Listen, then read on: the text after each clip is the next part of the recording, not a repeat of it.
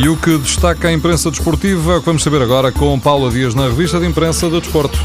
Entre os elogios ao Sporting pela continuidade na Liga Europa, os jornais recuperam o episódio que envolveu Theo Gutierrez. No momento em que marcou o terceiro gol em Alvalade, o colombiano roubou, ou melhor, tirou o spray ao árbitro e desenhou um T no relevado. O jogador esclareceu mais tarde nas redes sociais que quis apenas fazer uma dedicatória à mãe dele, que ontem fez anos e o dia era especial.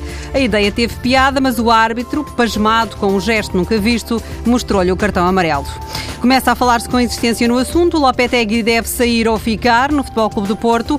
Há muitas opiniões nos jornais e, apesar da contestação dos adeptos, Lopetegui fica porque Pinto da Costa está ao lado dele, afirma o jornal O Jogo. Depois dos quatro golos ao Malmo, Cristiano Ronaldo recupera a forma. Cristiano levanta-se, anuncia o jornal Marca e conta que o jogador português do Real Madrid esteve eh, desde setembro a jogar com dores no tendão rotuliano. Os médicos em Portugal chegaram a recomendar a operação. O jornal espanhol adianta que Ronaldo tem seguido um plano específico de recuperação que está a resultar. É um pacote, Ronaldo, mas também Bale e Neymar são todos desejados pelo Manchester United.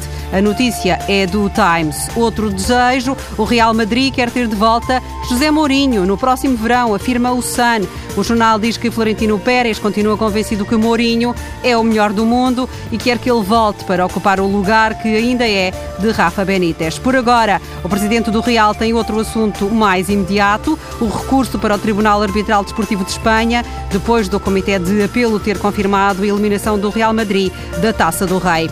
Os jornais em Espanha acrescentam a esta notícia o afastamento de Benzema da seleção francesa. O diário Sport fala num dia negro para o Real Madrid. Em França, o L'Equipe comenta a decisão do presidente da, da Federação Francesa de Futebol sobre Benzema em duas palavras, uma farsa. Ainda não está nos jornais em papel, apenas no online. Aconteceu nas últimas horas. O defesa-direito Arnold Peralta, futebolista da seleção das Honduras, foi morto a tiro na cidade de La Seibe, no norte do país. O jogador do Olímpia, que esteve ligado ao Rangers da Escócia, foi baleado no parque de estacionamento de um centro comercial.